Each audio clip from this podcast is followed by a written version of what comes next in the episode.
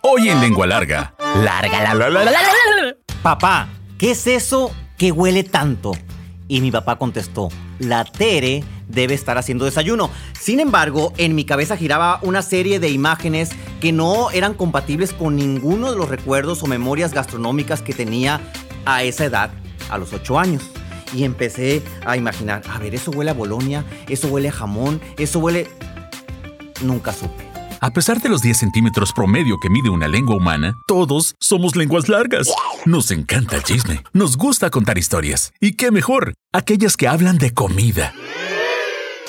Donde la lengua es parte importante de la deglución, masticación y sentido del gusto. Esto es Lengua Larga, el podcast donde el chef Juan Ángel te cuenta historias de cocina, consejos y recetas. ¡Comenzamos!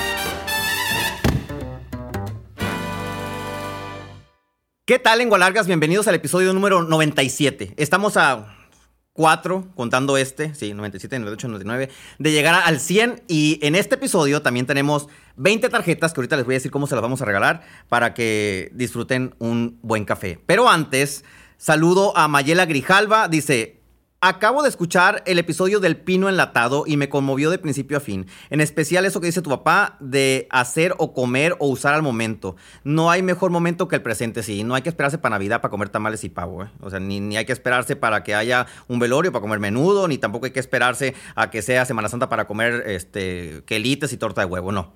Dice, eh, eh, no hay mejor momento que el presente. Recordé la caja de chocolates que mi mamá dejó en espera al volver de mis estudios. Así que su mamá dijo, cuando vuelva de los estudios médicos, voy a abrir esta caja de chocolates y les voy a dar a todo.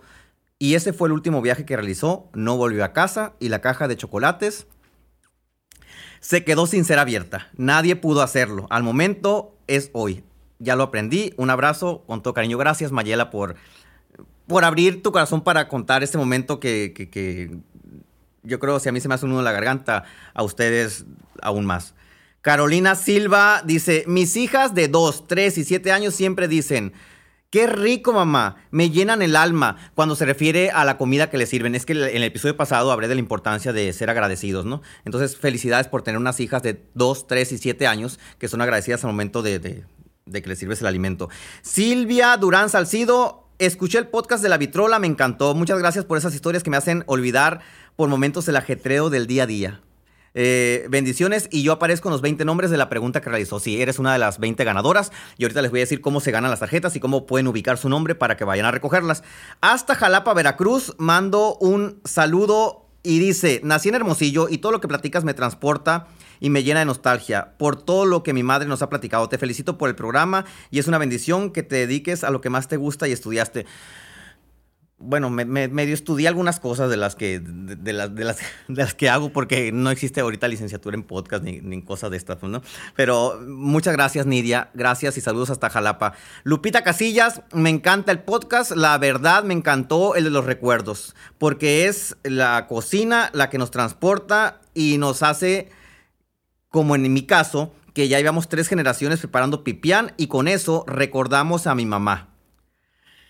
Sí, cuando uno replica las recetas de los demás, trae de nuevo la memoria al presente de esas personas que quizá ya no están con nosotros. Guadalupe Melda de Tijuana, así tal cual lo dice. Nunca había, nunca, bueno, sí la había visto escrita, pero no tantas eh, veces. Hurra, hurra, nos vamos acercando al episodio número 100. Recuerdo muy bien el primer episodio de la salsa durmiente. Muchas gracias, muchas gracias y, gracias a quienes han enviado mensajes. Eh, tengo que hacer una selección y, y, si ustedes ya aparecieron a lo mejor, pues eh, les voy dando prioridad a quienes no habíamos mencionado eh, en los mensajes que llegan. Denle seguir en Spotify y enseguida de seguir está una campanita, activen la campanita y con eso nos dan su calificación también, una, dos, tres, cuatro, cinco estrellas. En YouTube piquen al botón de suscribirse y compártanos si les gusta, pero antes tenemos, hay muchos, ¿no? Hay muchos mensajes, gracias Daniel, hay muchos mensajes de, de, respecto a la pregunta que hicimos en el episodio. Preguntamos en el episodio anterior, ¿a qué otra cosa se le puso el nombre de vitrola, además del aparato de música o de sonido? Y, muchos contestaron a la vaca, a la vaca, y voy a mandar así saludos rápidamente. Teresita Rodríguez, Carla Dandabazo, Gilda Valenzuela, eh, Rosana Pompa, Sarisa León, Gabriela Madero, eh, Reina Gutiérrez. Eh, Dora Gazos, Claribel Ríos, Araceli Barrera, Dora Díaz, Lupita, Vanessa, Ana Cris. Eh, muchas gracias. Gracias a todos y a todas. Ahorita les voy a decir cuál es la pregunta de este episodio para que se lleven las siguientes 20 tarjetas hasta completar las 100 por los 100 episodios. Comenzamos.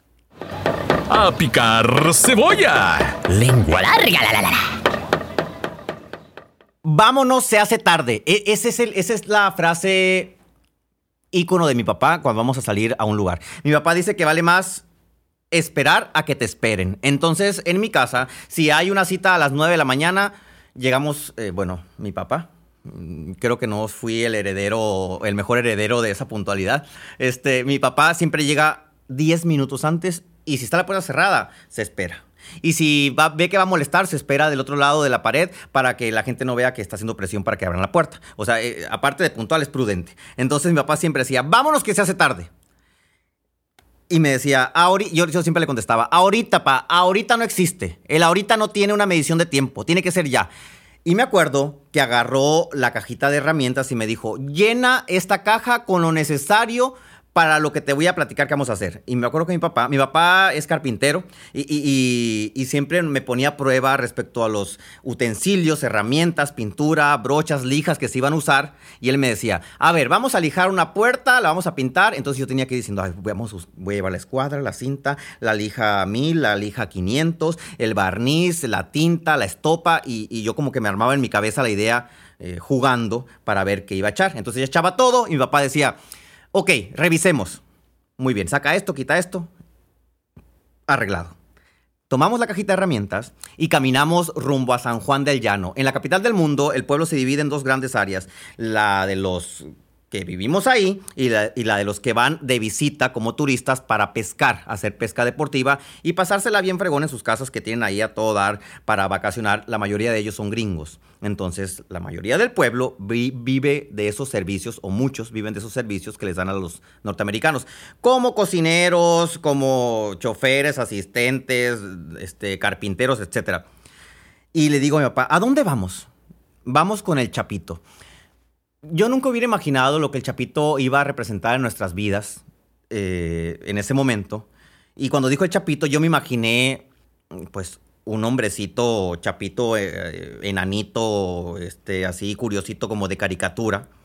Iba muy emocionado, haciéndome ideas en la cabeza de cómo iba a ser ese Chapito. Al Chapito le decían así, Chapito, ¿eh? y todo el mundo le decía Chapito. No era eh, este, un, eh, una majadería ni una falta de respeto hacia él. Y llegamos, ¿sí? Había una reja con, de ese cerco de gallinero así en rombo, enorme. Era un campo enorme sobre una planicie eh, del llano. Y en ese campo había detrás de ese cerco una traila, un mobile home, eh, un carrito movible que es una casa y adentro hay recámara y todo eso. Y cuando llegamos había una cadena. Y dice mi papá, tenemos que gritarle al Chapito para que salga a abrir la cadena. Chapito, Chapito, y salió el gringo. Era un gringo, ¿sí? Era, era una figura de caricatura, pero no lo que yo imaginaba. Delgadito, delgadito escuálido. Delgadito escuálido, con un puro más grande que su propia cabeza que le salía de la boca.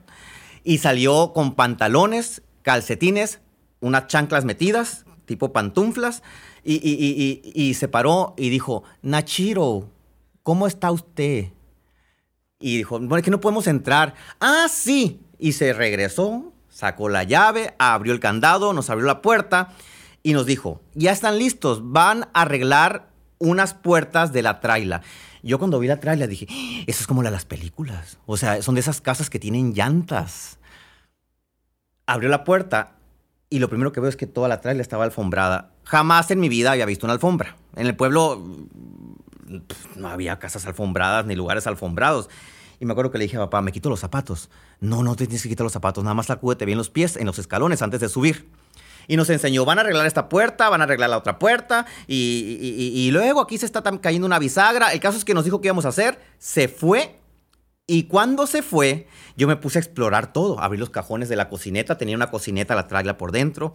En cuando entraba estaba la cocina, un comedorcito con una mesa plegable que se unía a la pared, para después de ahí sacar la cama. Era todo bien acomodado. y había un baño. Yo me acuerdo que me metí al baño y le jalé a la palanca para ver si realmente había agua y si se iba el agua. Y le dije a mi papá, ¿y dónde se va cuando uno hace caca? ¿Por dónde sale? O sea, ¿dónde se almacena aquí en la traila? En ese momento empezó a entrar un aroma por la ventanita de la traila. Estaba la traila y paralelo a la traila estaba la casa de los gringos. ¿sí? La traila la usaban para irse a pescar y dormir ahí junto al lago, a la presa del novillo, donde inicia la presa del novillo. Y, mientras pues no estaban pescando, ellos vivían en su casa, en la que estaba paralelo a la traila. Y empezó a entrar un aroma y le pregunto a mi papá, papá, ¿a qué huele? Y me dice, la Tere debe estar cocinando. La Tere era la esposa, era la esposa en turno del Chapito, porque después ya le conocimos como otras cinco, ¿no? Que en paz descanse. Entonces, la primera esposa que le conocimos a Chapito se llamaba Tere, una señora el triple de alto que él, ¿sí? Eh, este, blanca, con cabello chino. Era la típica abuelita de serie norteamericana, bonachona, que tenía, no les voy a spoilear, pero la cocina como de caricatura. Y mi se está cocinando la Tere. Le digo, ¿quién es la Tere? Es la esposa del Chapito. A esta hora, dice, siempre hacen desayuno. Eran las 7 de la mañana. Es decir, nosotros nos levantamos a las 5 y media para agarrar las cosas, caminar y llegar a ese lugar, que eran como 4 kilómetros de ida y 4 kilómetros de regreso. Y empieza a entrar un aroma. Y en aquel momento me acuerdo que me paré frente a la ventanita de la traila y quedaba paralela a la ventana de la cocina y yo más veía cómo pasaba la mujer de un lado a otro. El rostro no se le veía. Era tan alta que el rostro no quedaba enmarcado dentro del espacio de la ventana. Entonces yo nada más veía la barbilla que pasaba de un lado a otro y que se movía con un sartén. Y, en mi cabeza decía, a ver, esto huele a jamón, esto huele como a Mm, no, huele como a chorizo, no, no huele a chorizo. Esto huele a carne, pero no es carne. Huele a, a, a, Winnie's salchichas. A salchichas, mm, mm, no, es huele como a carne molida. Huele como a, huele como a manteca de frijoles. Y en eso empecé a decirlo en voz alta y me dice, papá, ¿no sabes a qué huele? Y le dije, no, no sé, trata de adivinar. En ese momento, ¿sí? La Tere se paró frente a la traila tocó la puerta y, yo abrí y ahí fue cuando le vi el rostro. Y me dice, ¿quieren desayunar? En mis dentros, yo quería desayunar porque quería saber qué estaba sucediendo en esa cocina. O sea, era más mi intriga de qué se estaba cocinando porque no conocía el aroma al hecho de tener hambre, pues, ¿no? Pero mi papá siempre decía, nunca digas que sí a la primera porque puede ser una cortesía puede ser que estén haciendo una cortesía y que a lo mejor eh, eh, no tengan, claramente ellos sí tenían para alimentar a todo el pueblo, ¿no? Pero mm, a lo mejor eh, no hicieron tanto desayuno y pues tú diles que no. Si insisten, ¿sí? Pues pasamos a desayunar. Esa era una enseñanza que ya previa a todo ese momento. Y, yo nada más con ojitos de, gatito la volteé a ver y, me dice, ¿te puedo dar un pan y, unas galletas? ¿No quieres? Y mi papá en ese momento me volteó a ver y me dijo, vamos pues. Bajamos de la traila, cruzamos el patio, que el patio estaba lleno de piedritas, me acuerdo, piedritas grises. Llegamos a la casa y entramos. Descripción de la cocina. Una mesa redonda con una sola pata en medio torneada, de color azul, ¿sí? No tenía mantel y en medio había una base giratoria con un montón de frasquitos amarillos con tapa blanca. Y me acuerdo que cuando llegué le dije, papá, estos son los aleros. No, me dice, a los gringos están los medicamentos en frasquitos amarillos. Y yo, ah, ya, ya no hay cajitas con, así que tengan el nombre del medicamento. No, allá te dan, mi papá nunca había ido al otro lado, ¿eh? ni yo tampoco. Entonces, eh, él lo había aprendido porque seguramente lo preguntó en alguna ocasión. Y estaba la azucarera, un frasco con un polvo blanco que parecía leche nido, que después supe que era crema para el café. Nos pone las tazas para el café y levanto la mirada y había una estufa amarilla de cuatro puertas, de esas grandotas así de película, de serie gringa. Había este, unas repisas en la parte alta de acero inoxidable, color amarillo también. Y la cocina era del mismo color de la mesa, azul las puertas azules, las manijas azules, había servilletas, un reguero de cosas bien acomodadas, frascos de galletas, frascos de dulces, este, botes de azúcar y todo así con letra, ¿no? Azúcar. Bueno, no decía azúcar, decía sugar, decía coffee, decía eh, cocoa, etc.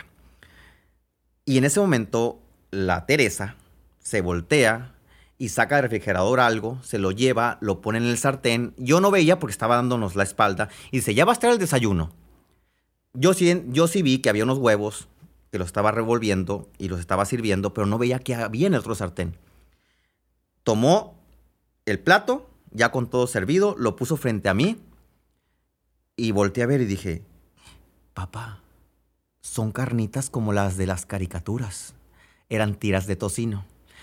Fue la primera vez que olí y probé las tiras de tocino. En el pueblo no había tocino, pues no había yogur, no había muchas cosas que, que no podíamos comprar. Los de los abarrotes llevaban las cosas de la canasta básica que podíamos adquirir con el sueldo que, y, con el nivel de gasto promedio que tenía cada una de las familias en el pueblo. Y nadie tenía dinero para comprar tocino. Ni tampoco sabíamos cómo hacerlo. Pues, Entonces lo puso ahí y, y le digo, papá, ¿con qué se y me dice, pues así, cómetelo con todo, pues, agárralo, agárralo con la mano, me dice, y, le das una mordida y luego una cucharada de huevo y luego otra mordida de tocino. Y le dije, y no va a haber tortillas. No, no va a haber tortillas, no pidas tortillas. ¿Cómo me voy a empujar? Yo, no sabía, yo nunca había comido huevo con tenedor. Sí, y cuando me preguntan en redes sociales, oye, ¿por qué comes con la mano? Porque pues comíamos con la mano, las tortillas las tomábamos como cuchara, agarramos el, bocado, lo metíamos a la boca y era algo normal. Nos pusieron tenedor sí sabía y sí sé comer contenedor, mi mamá nos enseñó. Entonces empecé a comer y me dice, pan tostado. Dije, esto es como de, o sea, pan tostado, huevo, y el huevo se veía así esponjoso, amarillo, de película. Y las tiras de tocino perfectas, sin enroscarse, así, tiras de tocino bonitas, gruesas. Cuando le di la mordida a la primera tira de tocino, me acuerdo que dije, no, es que esto no sabe ni a salchicha, ni sabe a o winnies, como le decimos aquí, ni sabe a jamón, ni sabe a chorizo. Eso sabe muy rico, esto sabe como a mantequita de frijoles. Y dije, bueno, entonces por eso pensé, cuando estaba oliendo, que tenía ese aroma de, grasita. Después supe que de ahí sale la manteca, ¿sí? Con la que se guisan muchas otras preparaciones. Pero en ese momento era, el aroma más cercano en mi mente, ¿sí? De, los aromas aprendidos hasta esa edad, con lo que pude ligar el aroma que entraba a la traila, ¿sí? Y era tocino. Fue un momento inolvidable porque vi frente a mí un plato que solamente había visto en la televisión, ¿sí? Y aparte fue la primera vez que tuve contacto con una tira de tocino. A revolver los frijolitos. Lengua larga. La, la, la, ¿Qué sucedió esa mañana? Sucedió algo que a veces ya no hacemos los seres humanos, que es disponernos con todos los sentidos para disfrutar algo. Digo, yo tenía todos los sentidos abiertos desde antes de entrarme y de sentarme a la mesa del Chapito y de la Tere, ¿sí? Eh, ya los tenía abiertos en el momento que estaba tratando de indagar qué era lo que estaba saliendo de la cocina, ese aroma, ¿sí? Pero generalmente nosotros llegamos y nos ponen una caja con pizza o nos ponen unos burritos y les damos la mordida y ya lo comemos. Ah, sí está bueno, ah, sí está chiloso, ah, le falta sal pero no estamos con los sentidos abiertos para disfrutarlo. ¿sí? En ocasiones ni siquiera le damos importancia a la textura de la tortilla, ni siquiera disfrutamos así de, ay, esta tortilla sabe buena. No analizamos la comida, la comemos como, como vacas que están rumiando. ¿sí? Nos la comemos así de que la revolvemos y la volvemos a, masticar. Casi parecemos así, con respeto a todas las vacas. Este, y es imposible disfrutar la comida y tener una experiencia memorable si no estamos con todos los sentidos abiertos a la hora de comer comer no debe ser una acción mecánica, ¿sí?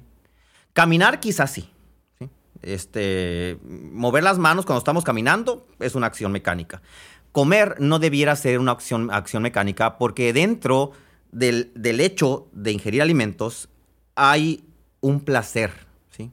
Y ese placer lo vamos a dejar de un lado y vamos a dejar de vivirlo si no estamos con todos los sentidos abiertos, ¿sí?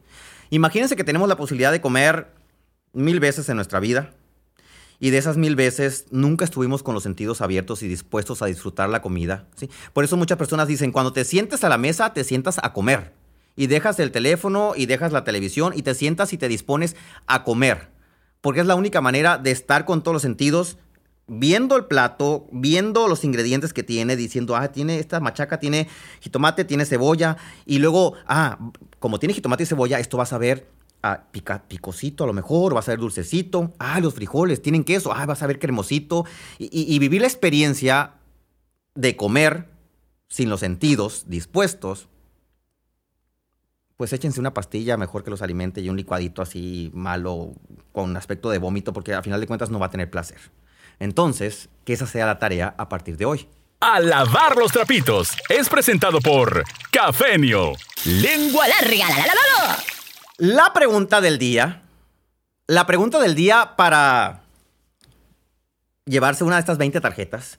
Y como nosotros también disfrutar un café, ya no me dejaron café, ya se lo sirvieron todo, qué bárbaro. No es cierto, no es cierto. Cada uno tiene, tiene, tiene una taza. El, Felipe tiene una taza de café allá en su, eh, eh, eh, en, su, en su computadora. Yo tengo mi taza de café, Daniel tiene la suya, pero siempre sirvo primero las tazas de ellos. Y luego ya me sirvo la mía para decirles que para ganarse una de estas 20 tarjetas tienen que responder en Spotify, en la parte de abajo de este episodio, la siguiente pregunta. ¿Cuál era ese ingrediente del desayuno de la Tere que yo no conocía? ¿Sí? Entonces, las primeras 20 preguntas correctas van a aparecer publicadas en este episodio. Si se van al episodio anterior, que fue donde empezamos a regalar tarjetas, y, ven ahí este, eh, el episodio, hay un apartado que dice preguntas y respuestas. Abajo de preguntas y respuestas está la pregunta, le dan ver más y van a ver todas las personas que ya se ganaron 20 tarjetas. De esa manera pueden localizarse para ver si se las ganaron y luego ya me contactan 6621 121230, es un WhatsApp 6621 121230 y ahí les voy a decir cómo recogerla. Por lo pronto, quienes contesten las primeras 20 se llevan una tarjeta de cafenio. Échale queso. Lengua larga. La, la, la, ¿Qué receta les voy a dar? No les voy a dar receta. Les voy a dar dos tips. Para que vivan la experiencia de, comer ese plato de película que a mí me sigue pareciendo de película. Yo cuando voy al IHOP y me siento, y me, siento, eh, y me sirven ese huevo que es, que es, muy perfecto, está muy bien cocido. Y las tiras de tocino también muy sabrosas y el, comercial, ¿no? Y el hot cake también muy rico, es de película. Yo sigo viendo ese plato con todos los sentidos y sigo pensando en aquel momento del chapito y lo sigo viendo así. Para que les quede ese plato así, con el huevo y el tocino, tip de los huevos. Generalmente cada persona se come dos huevos en su casa, generalmente. Van a echar los huevos a un tazón antes de ponerlos a, la sartén. Echar los huevos en un tazón les va a permitir dos cosas. Número uno, ver si el huevo está podrido, ¿sí? Porque si lo echan en el sartén ya caliente, tienen que esperar que el sartén se enfríe para lavarlo o limpiarlo, volver a echar el huevo. Entonces evítense esa pena, pónganlo en un tazón. Y aparte, si ustedes van a hacer varios huevos y los van echando todos a la sartén, ¿sí? Y uno de ellos está podrido, el número 20 de los huevos, van a echar a perder todos los otros huevos que habían echado. Ok. Dos huevos, una cucharada de crema, crema de esa espesa que se le pone a los tacos, a las, a, las enchiladas, etcétera, una cucharada de crema, sal, ¿sí? Poquita sal, no mucha. el resto de la sal se la ponen al final para que no se deshidrate el huevo. Sal, lo baten con un tenedor no queremos que se, espume el huevo, queremos nada más que se integre. Y luego en la sartén van a poner un cubito de mantequilla. Cuando el cubito de mantequilla se empieza a derretir, la sartén está bien caliente, ¿no? El cubito de mantequilla se empieza a derretir. Antes de que se termine de, derretir el cubito de mantequilla, que va a ser como una cucharada, vierten este, el, huevo ya batido. Y con una espátula, ¿sí? Van a hacer un 8. Van a decir, esto es una brujería. Funciona porque funciona. Van a trazar un 8 en el sartén, 8 y no van a dejar, y no de hacerlo.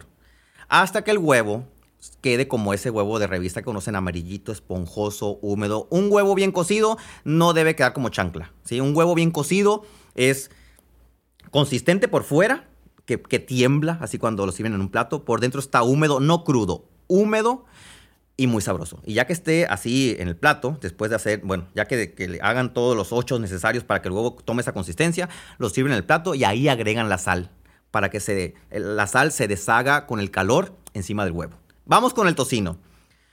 Para esto sí van a necesitar un microondas, ¿sí? Para que la tira de tocino quede como de revista, en un plato apto para microondas, dos servilletas de papel, ponen las tiras así acostaditas, acomodadas, que no se empalmen una sobre otra, otras dos servilletas de papel y arriba le ponen esa cosa que tiene los microondas para que no, explote la comida, ¿no? Que son como unas tapas. Si no tienen esa tapa, no pasa nada.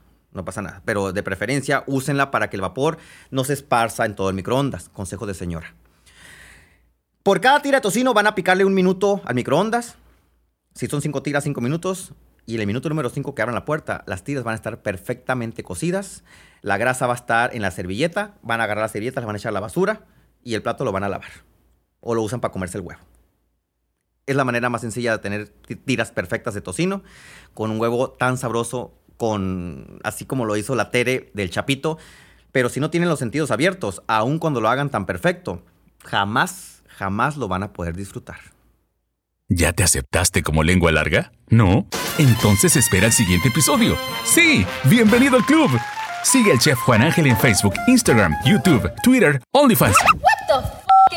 Uy, no, eso no. Busca recetas, cocina con él e interactúa. Búscalo en todas las plataformas como Chef Juan Ángel. Afila la lengua larga para el siguiente episodio. ¡Adiós!